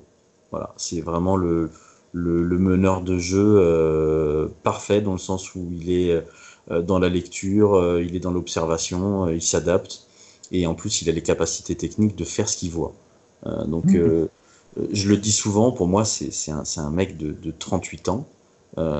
c'est un, ouais, c'est un mec de 38 ans qui a pris le corps d'un gamin de, de, de, 20 ans. Hmm. Justement, pour Moi, je... un peu plus. Ouais, vas-y, vas-y, vas-y, apprends. Non, non, pour rebondir sur ce que dit Nico, à l'heure actuelle, Malédon, c'est low risk. C'est-à-dire qu'on on sait ce qu'il on sait ce qu'il vaut. Euh, de l'autre côté, vous avez Kylian Ace. la comparaison, je pense qu'on viendra dessus plus tard parce que c'est pas forcément l'objet là. Kylian Ace, il y a un potentiel qui est très intéressant. Il y a juste un questionnement qui est lié au fait qu'il est dans une équipe aujourd'hui qui est en difficulté, dans un contexte où joue une seule fois par semaine et dans un contexte de confort qui est le sien à l'heure actuelle puisqu'il est chez lui. Euh, là où, là où Théo Malédon a déjà passé l'INSEP et a déjà déménagé au moins deux fois. Euh, c'est des facteurs dans, dans la façon d'évaluer les gens qui rentrent en ligne de compte, surtout quand c'est des facteurs importants. Euh, moi, à l'heure actuelle, je pense pas que les deux soient si éloignés que ça en termes de, de capacité à jouer en NBA très rapidement. Euh, je pense juste qu'il faut, y a deux angles différents. Théo Malédon est prêt. Il n'aura pas forcément un plafond de fou, mais il est prêt à jouer. Il a l'expérience comme ça. Kylian Hayes, euh, pour le très haut niveau, il est peut-être un peu moins, parce qu'aujourd'hui, il n'a fait entre guillemets que de la Jeep Elite à 17 ans, excusez du peu. Mais il a, il a une morphologie et une façon de jouer et une façon d'être qui peuvent aussi correspondre à l'NBA de manière plus large. Donc, le souci qu'on a, c'est qu'on les évalue à l'instant T avec le prisme de se dire il y en a un mm. qui est en haut de tableau, un en bas de tableau, un qui fait de l'Eurocup, un qui n'en fait pas. Donc, c'est la différence entre les deux aujourd'hui. Pour moi, les deux sont pas si éloignés. Et euh, même si la draft sera peut-être plus, plus haute pour l'un que pour l'autre, euh, je pense qu'à terme, euh, on, comprendra vite pourquoi les gens évaluaient Kylian Hayes et le voyaient quand même très très haut au départ. Hmm. Pour ceux qui ne connaissent pas du tout, parce qu'il y a parmi les gens qui nous écoutent, il y a peut-être des gens qui regardent pas la Jeep Elite. Théo Malédon, donc c'est un poste 1, on a bien compris dans ce que vous avez dit. 1,95, c'est ce que j'ai, hein, je vous dis. C'est les mesures du Jordan Camp l'année dernière. 1,95, 78 kg, 2,5 m d'envergure, 89 cm de détente max. Euh, Je serais tenté de dire qu'il est peut-être à plus de 78 kg aujourd'hui. Hein. Voilà. Ah oui, clairement. Probablement. très probablement. En, termes de densité, euh, en termes de densité, il a vraiment vraiment évolué. Et là, on peut saluer, on peut saluer le travail effectué par Joe Gomis, qui est le coach de développement personnel de Lasvel. Emmanuel Emmanuel Dimitrovic. le préparateur physique du, du, club aussi, qui fait un très gros boulot. Voilà. C'est euh, le podcast des des préparateurs. Euh, Flower. C'est l'autre côté Michel Drucker. C'est l'autre côté Michel Drucker. On remercie, on envoie des cartons d'invitation. Euh, voilà. Allez, Votez vivement, pour vivement dimanche. Euh, 7, donc euh, des pourcentages très intéressants cette année, Malédon. 50% au tir, 37 à 3 points, 88 au lancer franc. C'est là que c'est très très intéressant par rapport à la projection du shoot en NBA. Nico, tu parlais tu disais, il a le cerveau et il a la qualité technique pour mettre en œuvre ce que ce qu'il voit et ce qu'il comprend. Euh, est-ce que tu peux rentrer plus en détail? Il a, il a grosse dextérité, euh, qualité de passe, euh, même qualité d'appui aussi. Pour moi, sa qualité première, c'est sa qualité de passe. après, il est, il est, c'est un, bon dribbleur. comme tu, l'as, tu, as parlé de ses, pourcentages, c'est un, c'est un bon shooter. moi, ce qui m'a marqué quand il était. Lui, la première fois que je l'ai vu jouer, il avait 12 ans. Euh, ce qui m'a marqué dès ses 12 ans, c'est que c'est un leader, mais couvre pas la bouche. Tu vois? C'est qu'il a, il a cette capacité à, prendre un match en main euh, sans forcément avoir besoin de parler à, ses coéquipiers. Quoi. Et, de voir. Euh, je dis souvent que le révélateur chez les jeunes, tu sais, les fins de match un peu bidon, où tu, où tu lances le, le, le, gamin parce que tu es, es, à plus 20 et puis tu vois euh, sur une ou deux actions si le gars euh, finit avec un short marron ou s'il est capable euh, ou si pour lui ça paraît normal. Et en fait, avec Théo Malédon, tout paraît normal. C'est-à-dire que tu le, tu le vois en, quart de finale d'Eurocup titulaire défendre face à Andrew Albici qui est aujourd'hui bah, qui est dans le, meilleur 5 d'Eurocup. C'est normal. Il a, il a le la même attitude que lorsqu'il était en, en U13. Et en, dehors de, de, ça, après, si tu veux rentrer dans les détails de euh, technique, euh, je pense que sur tous les jeunes qu'on a cités, la lecture offensive ou défensive des pick and roll, elle est euh, en dessous de la moyenne de ce qu'on attend de, de prospect NBA. Avec Théo Malédon, c'est pas le cas.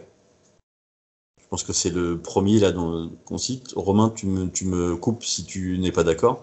Euh, c'est le premier là qui, en termes d'intelligence de, jeu, est en avance sur. Euh, et c'est pour ça que Romain parlait de euh, peut-être que le, plafond est un peu moins haut que ce qu'on peut espérer de, par rapport à Eyes. Mais quand on dit low risk, c'est que c'est green flag. Sur la, capacité qu'il va avoir à jouer son jeu, même au niveau, euh, à, le, à, le à le transférer à, un, niveau supérieur. Hmm. Transposer. drapeau vert. Drapeau vert. en plus, l'année prochaine, la, la, baignade autorisée. C'est ça. C'est ça. non, non, mais moi, clairement, clairement sans le maître nageur. Enfin, quoique le maître nageur de Villeurbanne, j'irai pas le chatouiller quand même parce qu'il est un peu épais.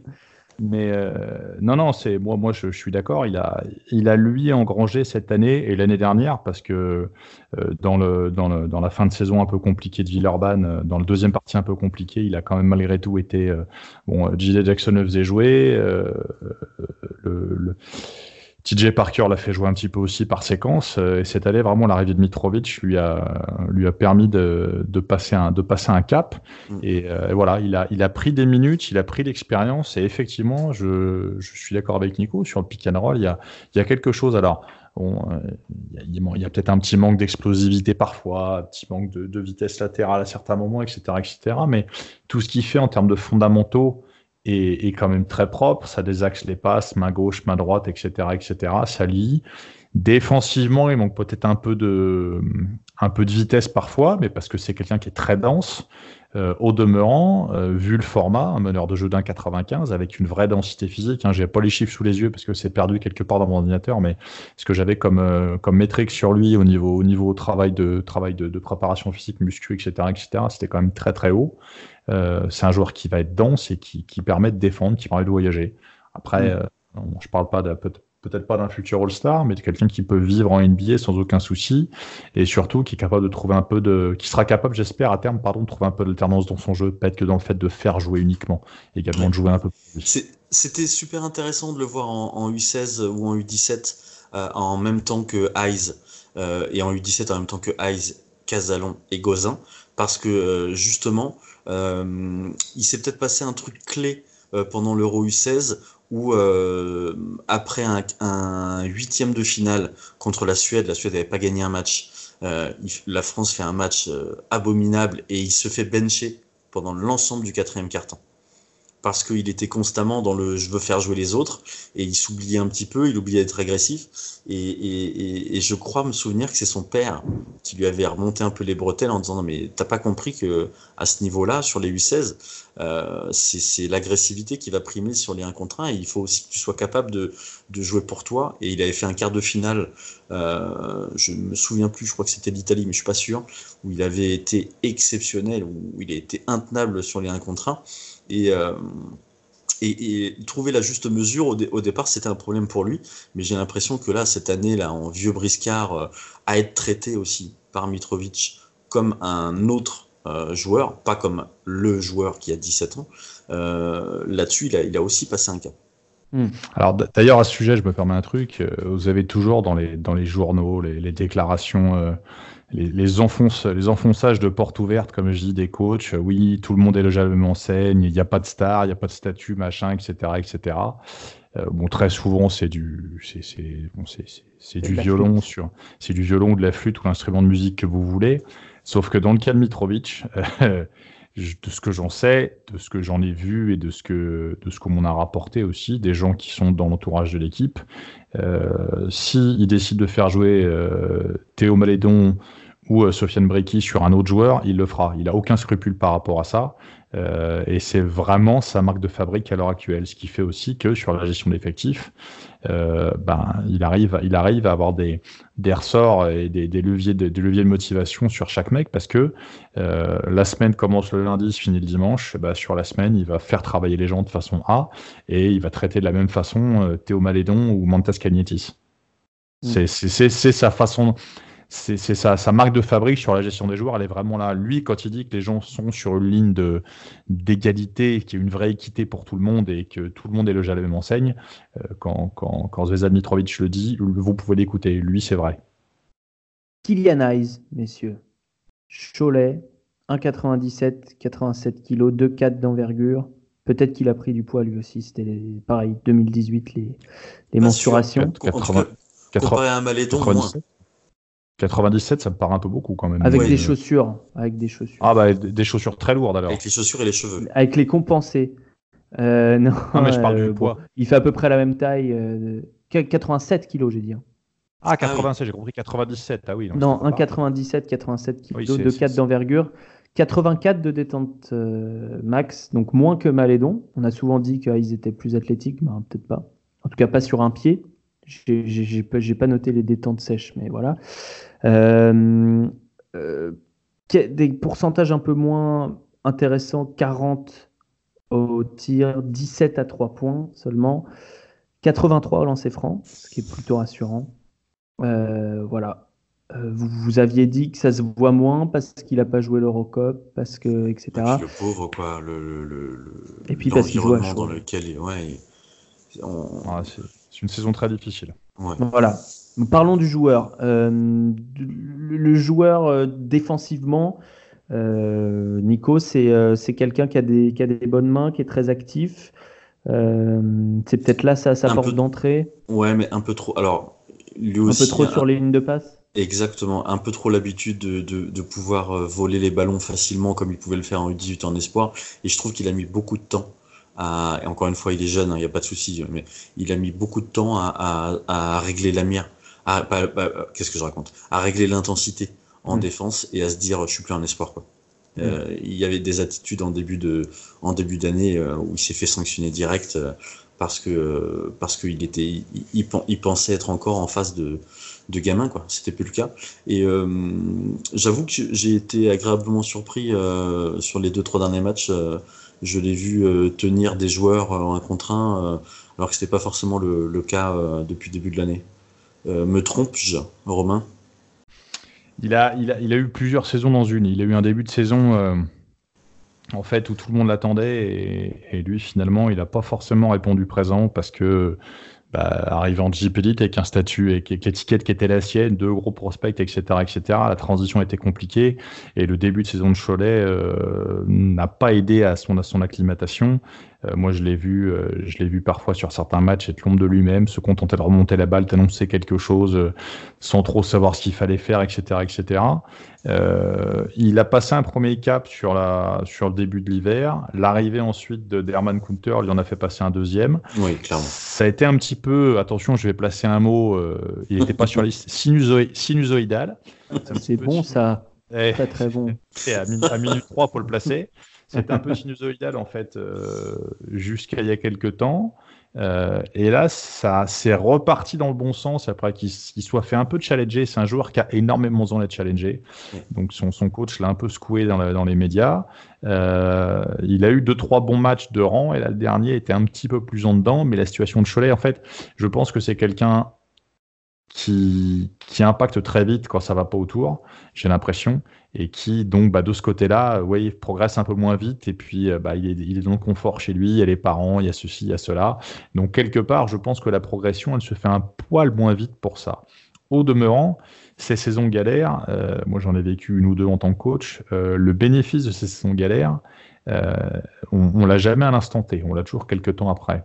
Donc les situations dans lesquelles il passe aujourd'hui, à savoir bah, de, de, ne pas jouer ou de jouer peu, ou parfois de jouer dans des contextes merdiques et ainsi de suite, sont des choses, je pense, qui vont lui apprendre, ce qui lui faire comprendre ce qui risque de lui arriver quand il va arriver en NBA de toute façon, ou à un moment ou à l'autre, il va se retrouver à aller jouer en G-League, il va se retrouver à aller euh, parfois bencher, parfois pas, etc., etc., dans des contextes peut-être un peu difficiles. Je pense que sur ça, c'est un point positif. Après, sur les qualités du joueur, euh, pour moi, à l'heure actuelle, il se repose sur le fait qu'il soit son jeu est axé sur l'anticipation, essentiellement défensivement. C'est un joueur qui va couper des lignes de passe, qui a une vitesse de main, qui va lire, qui va anticiper. Mais euh, je fais un peu la même analyse que ses coups. Tout ce qui va être défense à l'opposé, il faut, faut construire. Tout ce qui va être défense sur le pick and roll, comme ça manque un peu de pression sur la balle, il se fait souvent toucher, il se fait souvent taper par les écrans. Donc c'est des choses sur lesquelles il doit absolument avancer à mon sens. Et euh, tout ce qui va être euh, dureté autour au niveau défensif, il faut, il faut faire quelque chose par rapport à ça.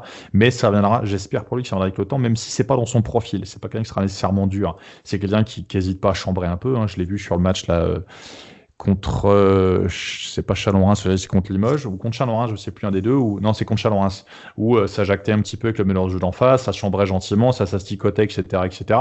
C'est quelque chose qui lui est positif parce que c'est un mec qui, encore une fois, a besoin d'être challengé en permanence.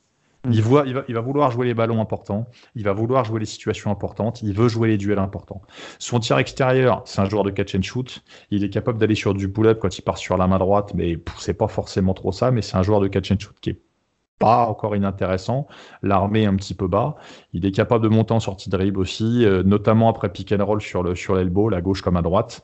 Euh, après sur le drive, c'est essentiellement main gauche. Il y a beaucoup beaucoup de choses main gauche. Hein. c'est un gaucher gaucher principalement. Il peut créer un, petit peu. Il a passé un cap sur le drive. Il a passé un cap sur, sur le drive. Il a passé un cap. Après, il y a deux choses que je lui reproche à l'heure actuelle.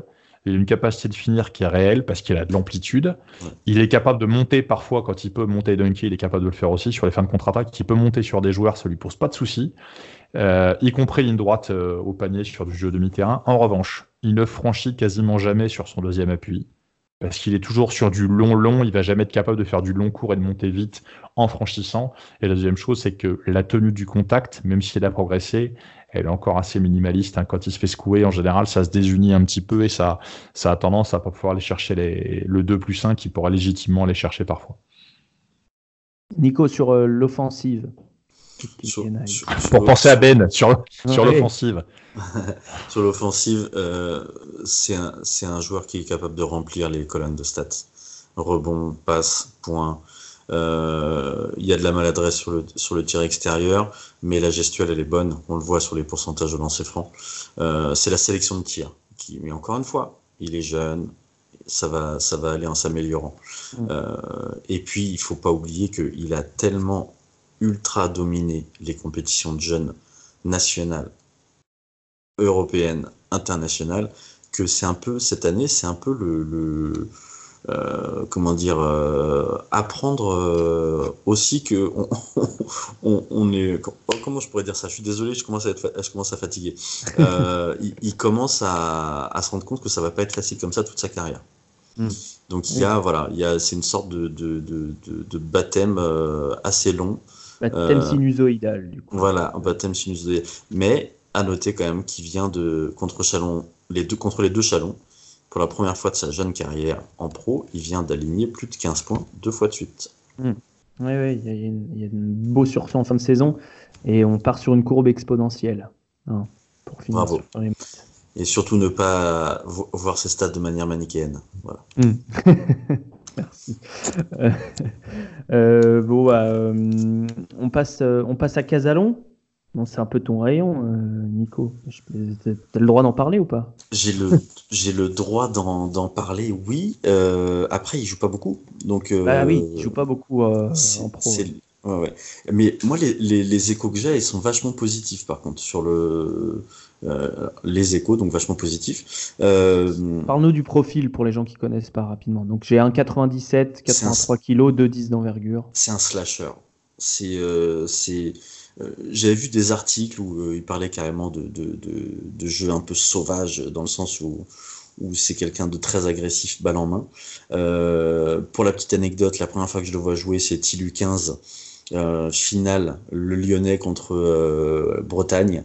Et en fait, son coach le met en mission sur le meilleur joueur d'en face, que je citerai pas parce que le pauvre, il a passé un tel sale quart d'heure. C'est-à-dire, le match, il a démarré par un, un 7-0 et en fait dans le 7-0 t'as Casalon qui pique deux fois la balle dans les mains du gars une fois qu'il part euh, en, coast to coast pour aller dunker la deuxième fois il s'arrête à à trois points et tire. C'est c'est un gamin qui a une qui a une vraie énergie euh, qu'il faut va falloir apprendre à, maîtriser. Euh, cette année honnêtement il s'entraîne bien. Tout le club est, content de la manière dont il se comporte dans l'attitude et tout, euh, c'est voilà, c'est irréprochable. Après, euh, il lui faut du temps de jeu. Voilà. Et c'est là où je, par rapport à mon poste à Bourg, je suis obligé de m'arrêter de parler. Romain. Moi, je l'ai pas vu jouer depuis très longtemps. C'est-à-dire que moi, je l'ai vu jouer en fait que, que sur les compètes de jeunes l'été dernier.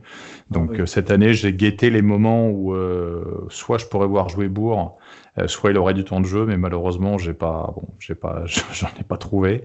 Donc, euh, j'espère le voir en du réel bientôt, mais je. Saison clé l'année prochaine pour lui. Comme on disait à l'époque, euh, question pour un champion, je passe. Hmm. Il a fait forte impression au U17, c'est sûr. C'est ce qu'il a mis sur les radars avec, avec les, les, espèces de camps, je ne sais plus quel camp il avait, il avait été performant. Mais, mais voilà, c'était notamment l'été dernier où il, avait vraiment, il était vraiment apparu sur les, les radars. Au championnat du monde du 17. C'est ça, championnat du monde du 17.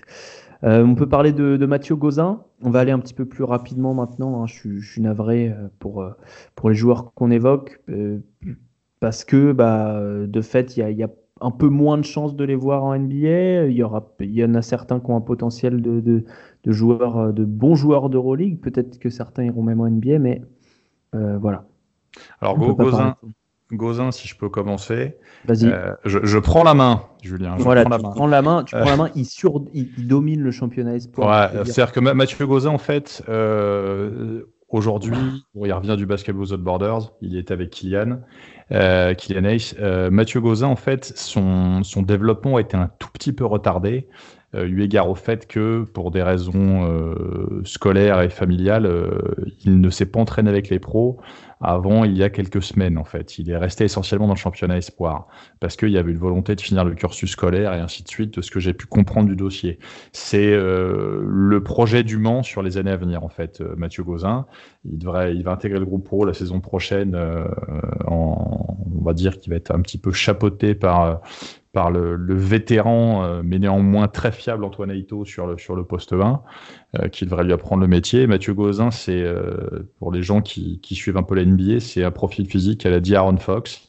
C'est monté fin, ça va vite et tout droit. C'est-à-dire qu'il y a des vrais, une, une, vraie dimension de vitesse naturelle chez lui, mais il a les qualités de ses défauts, pour reprendre un poncif bien connu, puisqu'en fait, il va tout droit. Donc euh, il y a des choses à développer sur le tir extérieur, il y a des choses à développer sur la lecture, sur le fait de désaxer le ballon. Mais à l'heure actuelle, euh, c'est un joueur qui, pour moi, potentiellement est très intéressant euh, pour, pour plein de raisons, dont celle que je viens d'évoquer. Hmm. Il est en 16-5-5 en espoir, c'est impressionnant. 16 points, 5 rebonds, 5 passes. les pourcentages sont pas terribles, mais il y a un 77% au lancer franc. Ouais, dans son tir à 3, il y a encore du taf. Hein. Mais euh, il, est, il est dans ce contexte-là aussi, parce que l'équipe du Mont joue d'une manière, euh, d'une manière euh, un peu, un peu particulière. Et, et lui, a quand même, globalement, c'est open bar hein, au, niveau, au niveau des tirs, c'est open bar. C'est ça. Bon, euh, tu parlais de dynamite dans les jambes, un mètre de détente max. Non, non, mais c'est, c'est, là-dessus, c'est solide. Hein. Ce qu'il y a, c'est que c'est monté fin. C'est, la, la, comparaison, et je, pas, je la tiens pas de moi, la comparaison, c'est, c'est, mon, mon, camarade Dounia Issa, là, avec qui j'en parle avec lui. Euh, c'est, lui qui m'a donné D'Aaron Fox comme point de comparaison. Hmm. Parce il, est, il est gaucher aussi, non? Euh, je crois, je crois, je crois. Si tu me laisses quelques secondes pour vérifier, je vais te le confirmer, mais je crois qu'il l'est, ouais. Hmm. Bah après, D'Aaron Fox à cet âge-là, elle est tout droit aussi, et puis il a fait une seconde saison euh, euh, de très bonne facture. En droitier, droitier Gauzin, de ce que j'ai. Nico droitier, droitier tu bah, ça me disait rien, euh, Mathieu Gauzin gaucher, mais là, ah, je t'avoue qu'à cette heure-là, je suis pas sûr. Dans, dans, ma tête, il était gaucher, mais je le confonds probablement. Bref, 1,88, 72 kg, 1,98 d'envergure, je vous ai donné les chiffres. Nico, un mot sur Gauzin Vitesse. Vitesse, c'est ça, vitesse. C'est ça. Bon, un prospect euh, qu'on voilà, à voir l'année prochaine, mais c'était bien que vous ayez, euh, ceux qui nous écoutent, le, nom en tête. Pour reprendre ce que tu as dit en début, moi je suis pas sûr que Gozin ait moins de chances d'aller en NBA qu'un mec comme Baptiste ou. Ouais, ouais, non, pour moi c'est. Euh, non, oui, alors, oui, pardon. je parlais des 2020, dans les moins de chances d'aller en NBA. Et de ceux sur qui on a passé du temps Doumbouya, Malédon, Eyes, Casalon. Voilà. Mais on se rend compte quand même de la richesse de la génération 2001, parce qu'on a parlé d'Aiz, Malédon, euh, Casalon, là on parle de Gozin et on va parler de Karen. Donc ça fait quand même. C'est ça, on va, parler de Maxime Karen, 2m5, 2,26 d'envergure, 93 cm de détente au Basketball Without Borders en 2018. Voilà, et j'étais avec Mais... lui. J'étais avec lui, je le connais pas. Hein. Je, le, je le, quand je, le connais pas personnellement, je le vois jouer depuis longtemps, le, depuis qu'il est arrivé de Martinique. Mais euh, en Serbie, tout le monde parlait de lui. C'est-à-dire que euh, ils l'ont vu arriver, ils le connaissaient pas forcément. Il y avait la génération serbe qui est exceptionnelle. Et puis euh, du coup, bah, tous les mecs dès qu'ils voyaient un Français, en disant mais attends, mais qui est ce mec? Qui est ce mec? Parce qu'il a dégommé tout le monde de par sa vitesse, son sa capacité à, à sauter haut et, très vite. son double saut est exceptionnel. après, attention, hein, il y a énormément de choses à faire et je pense que sa capacité à, devenir un vrai prospect NBA, c'est où il va atterrir l'année prochaine parce qu'il est sortant d'INSEP. Hmm. Ok. Donc euh, ça, va être, ça va beaucoup jouer l'année prochaine. Effectivement, sur c'était sa troisième saison, je crois, au centre fédéral. Oui. Euh, pas beaucoup de progression sur. Non, les... stats sont pas terribles. C'est 20 minutes, 4 points, 3 rebonds. C'est ça. C'est euh, sur les trois années, ça progresse pas beaucoup. Donc Par contre, effectivement, année clé l'année prochaine. Il a gagné sa place au BWB parce que pour la finale du championnat du monde du 17 face aux USA, c'est le seul qui existe. C'est le seul qui, qui, qui, qui, est au même niveau athlétique, euh, qui réussit, bah, il finit à 9 points, 4 bons, 4 contre en 23 minutes. Et en mhm. fait, il est vraiment, euh, c'est la génération euh, euh Malédon, Ice, Casalon, mais sur, cette, sur la finale, le, le français le plus en vue, c'est Karen.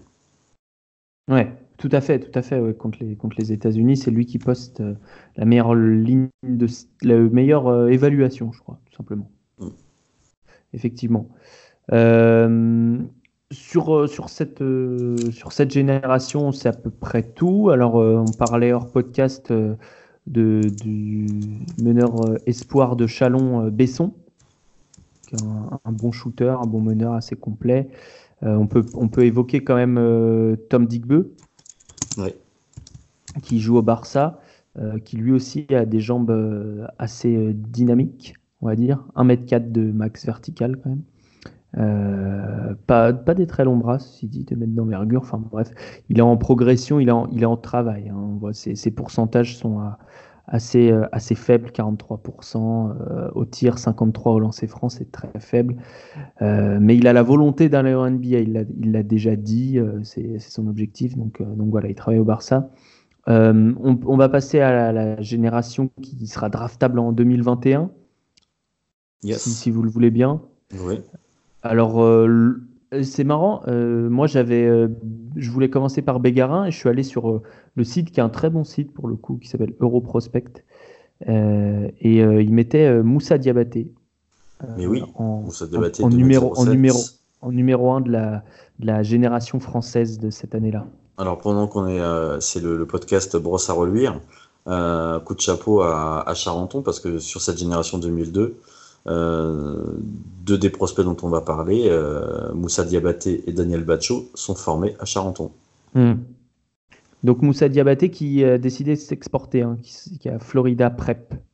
Exactement, il était à Montverde et il est à Florida Prep. Et, euh, il est annoncé, si la dernière fois que j'ai regardé, il était, il était annoncé dans les top 10 recrues pour le, la NCA pour l'année prochaine.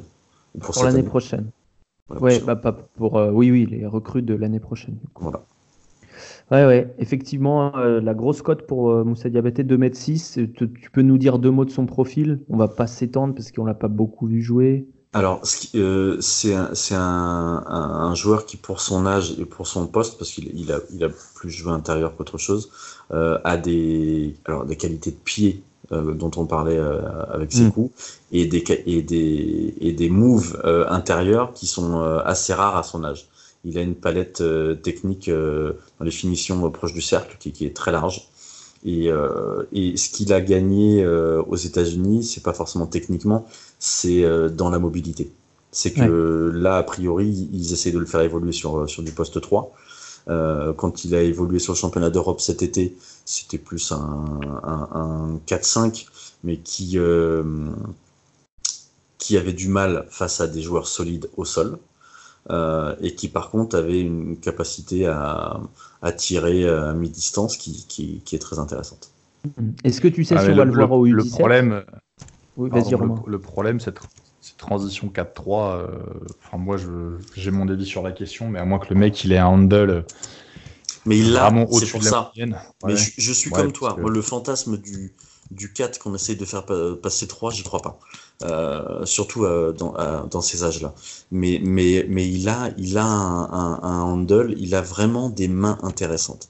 Et, et, et, ce qui fait que euh, sur, un, sur un jeu très ouvert, sur du small ball, euh, c'est un 4 parfait. donc la transition sur le poste 3, je pense que c'est plus pour le forcer à dribbler. Hmm. Moussa Diabaté, nom à retenir pour la donc le recrutement NCA 2020, donc la draft 2021 éventuellement. Euh, Bégarin, qui est au centre fédéral et qui, a, qui a marqué les esprits, qui a du mal à confirmer clairement euh, cette saison après avoir fait un Euro U16 où il a vraiment été un des meilleurs joueurs et euh, de façon flagrante un des prospects les plus intéressants avec les deux Croates euh, Prachin, je sais pas comment on dit, Perkacin, Perkacin et Perkacin et, euh, et j'ai perdu son nom Tisma. oui, non, c'est pas Tisma. Tisma c'est le troisième. Tisma c'est le troisième, c'est l'autre qui shoot là. Ouais, là aussi, moi j'ai oublié Percassine, Percastor et Tisma. Voilà. Voilà. Bégarin, donc qui poste 1-2, plutôt 1 euh, si on regarde sa taille, 1,94. Euh, donc il a, il a beaucoup de mal cette année au centre fédéral si on regarde juste ses stats. Hein. Euh, non, plus, tu as raison, c'est Tisma, excuse-moi, c'est Percassine et Tisma. Ah, voilà, Tisma, c'est le mec du Real Madrid, qui, Exactement, le gaucher qui shoot là. Très très bon. Exactement, il nous écoute, il nous envoie des messages. Romain sur Bégarin euh, beaucoup de questions, beaucoup de questions parce que euh, il a, il a, moi, il, y a des choses qui me, il y a des choses qui me font tiquer moi dans son jeu. Euh, il y a, alors physiquement, c'est un vrai prospect. Hmm. il a physiquement, il a tout ce qu'il faut. Techniquement, il a des choses, mais c'est, globalement pas très bien rangé. Donc moi, ce qui, ce qui m'inquiète le plus chez lui, dans sa faculté à, à pouvoir s'adapter à, à, son futur poste de jeu, c'est le fait que c'est son, son, ratio passe décisive, perdue, qui est un des plus horribles que j'ai vu ces, ces, ces, dernières années. Mm. Et euh, la justesse de ses choix me, me pose vraiment, vraiment question. C'est un joueur pareil, un petit peu comme, comme d'autres qu'on a cités. Ligne droite, très bien. Quand il faut des accès ou quand il faut attaquer de manière un peu plus, euh, un peu plus poussée euh, sur le travail d'appui, des choses comme ça, c'est plus difficile. Euh, et puis surtout, moi je vous dis, c'est la, c'est la clairvoyance et la lucidité dans les choix qui me, qui me questionnent. Parce que il n'y a pas de. J'ai du mal à comprendre qu'on puisse envoyer autant de ballons dans le décor. Après, je l'ai, pas, je l'ai vu jouer, moi, je l'ai vu jouer trois fois cette année dont une en live à La Rochelle, où en plus euh, il s'est pris un petit peu la tête avec son coach euh, et il n'a pas fini la rencontre. Donc euh, je. Ouais, t'es très dur. Hein. T'es très dur, Romain. Il a, il a quelque chose. Il a quelque chose. Il a quelque chose, mais j'attends de voir. J'attends de voir. Moi, j'attends de voir. Le, j'attends de voir prouver des choses, notamment sur sur les points sur les points dont je parle, à savoir sur le sur le choix en termes de décision, sur ces trucs-là. Moi, c'est ce qui c'est ce qui m'inquiète parce que son poste de jeu, pour moi, si ça doit aller vers le poste 20, c'est c'est délicat. Si ça doit rester poste 2, il a tout ce qu'il a, il a ce qu'il faut, il faut le structurer. C'est le problème, c'est qu'il faut structurer ce qu'il fait. Maître euh, Nico, euh, la parole est à la défense. Eh ben, moi, je, vois beaucoup de choses positives chez ce, garçon. Euh, toute proportion gardée, il y a du Russell Westbrook, quoi. Donc, effectivement, Russell Westbrook, il fait pas l'unanimité, dans le sens où, où il y a du, grabuge, il y a parfois une, impression que l'individualité passe avant le, le collectif mais, euh, il a de telles qualités athlétiques et il a tellement été habitué à dominer par, euh, par, son, par son, son, son énergie, son, sa détente, que, que, parfois, oui, il a, il a tendance à un peu trop forcer. Euh, c'est comme s'il avait un bouton plus gros que les autres, quoi. Et donc, du coup, il appuie toujours sur ce, sur ce bouton-là. Mais les autres vont grandir aussi. Et ses capacités à, à, alors là, on parle de l'attaque. Défensivement, euh, même au niveau d'une Euroleague junior, c'est un, un, mec qui a été capable de mettre des joueurs entiers dans sa poche. quoi. C'était vraiment en mode. Ah quand, quand, il a envie de défendre, c'est infernal. Ouais, ah tu bah, passes pas la moitié de terrain. quoi. C'est ça, mais même, euh, euh, même Percassine au championnat d'Europe U16, qui, était, qui a pourtant été élu MVP, Bégarin a été un des seuls joueurs à le gêner, alors qu'il lui rend peut-être 10 cm. C'est le fond de commerce de son frère. Hein, son, frangin, son frangin a fait carrière en, aujourd'hui dans un rôle un peu différent, mais au départ, son frangin, c'était du, c'était défensivement, c'était, c'était horrible. C'est, c'est un, il, mettait n'importe qui encore une fois dans sa poche, pareil. Donc euh, ouais, moi j'ai gros espoir pour lui. Euh, il, se murmure, j'ai aucune info officielle, mais qu'il devrait quitter l'INSEP cette, cette, année. Alors c'est pas sûr du tout, hein, parce que normalement il doit encore rester un an. Et en tout cas, il a, il a, il a cassé sa convention avec l'Asvel. Donc, donc il ira pas à l'Asvel à la sortie d'INSEP. Hmm. D'accord. Donc Juan Bégarin, Juan, je sais pas comment on dit. Bah, Juan, c'est bien aussi, mais euh, je pense que c'est. Ouais. Elle s'écrit J-U-H-A-2-N. Alors, euh, tu peux l'appeler Yuan aussi. Mais... Yuan. On lui demandera. On lui demandera. C'est 4. Euh, donc, Daniel Bacho, pour, pour finir. 2m09, lui aussi, centre fédéral. Lui aussi, long. Non, mais lui, le, le je sais que je, manque de recul sur Daniel Bacho parce que euh, je le connais euh, depuis, je le vois jouer depuis trop longtemps, mais le corps qu'il a actuellement, c'est hallucinant. Là, tu me dis 2m09, la dernière fois que je l'ai vu, il devait faire 2,05 et déjà il avait pris en largeur, il avait un corps de, de, bûcheron canadien alors que c'est encore un, jeune gamin. Mais lui, euh, en, U15, c'est un type que j'ai vu faire plus de 40 points avec euh, des dunks euh, sur, euh, sur trois joueurs en défense, des contre-attaques, je m'arrête à trois points, je mets, des passes d'aise, des comptes, absolument tout. Et c'était vraiment hallucinant tant il dominait physiquement et techniquement. pour moi, la, question aujourd'hui bah, par rapport à sa taille, je pense qu'il va évoluer sur un poste 4 ou un poste 5. Mm. C'est ses genoux. C'est ses genoux parce que bah, si la France n'a pas de médaille à l'Euro U16 cet été, c'est parce que sur euh, la première action euh, contre la Croatie. il, se fait. alors, on me dit officiellement ménisque, vu comment la blessure s'est faite sur, un, sur une réception et vu le, le nombre de mois où il a été indisponible, je pense que c'est plus un ligament mais je suis pas, je suis pas, je suis pas docteur. Euh, en tout cas, de ce que j'ai vu, ça ressemblait à ça. Euh, et, et, je crois que c'est la deuxième fois qu'il s'est blessé au genou. Donc du coup, il y a, voilà, il y a un souci par rapport à ça. Mais si tu lui enlèves ses problèmes de genou, je peux te dire qu'il est sur les tablettes de, de, de, tous les scouts qui ont pu le voir jouer lors des 2 Euro U16. Très bien.